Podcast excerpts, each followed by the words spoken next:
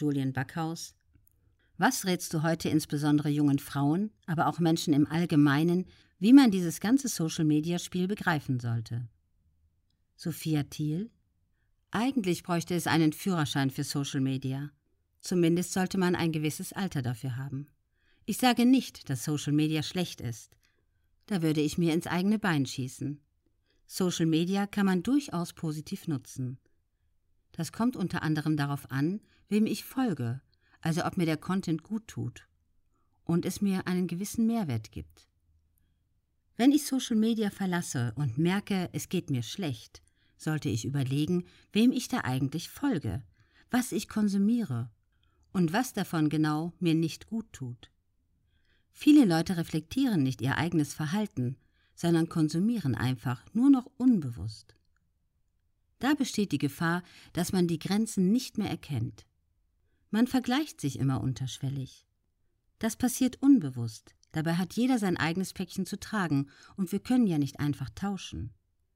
Deshalb schaue ich, dass ich mir bestimmte Zeiten dafür setze. Das würde ich jedem empfehlen, damit man nicht unbewusst jeden freien Moment einfach durchscrollt. Heute sieht es bei mir anders aus als früher. Es gibt bei mir jetzt nicht mehr 24-7 Social Media.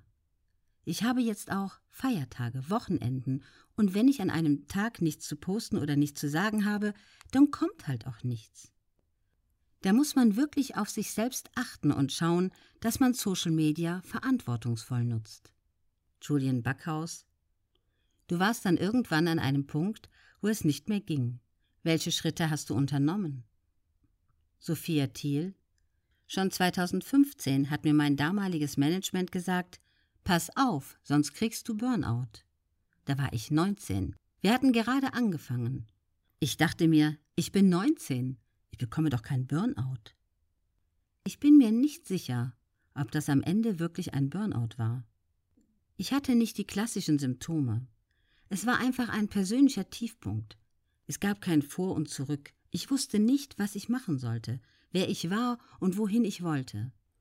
Es war wie eine Sinnkrise. Ich wollte eine Maschine sein, die funktioniert. Am besten keine Emotionen haben, weil die nur ablenkten und meinen Trainings- und Diätplan gefährdeten.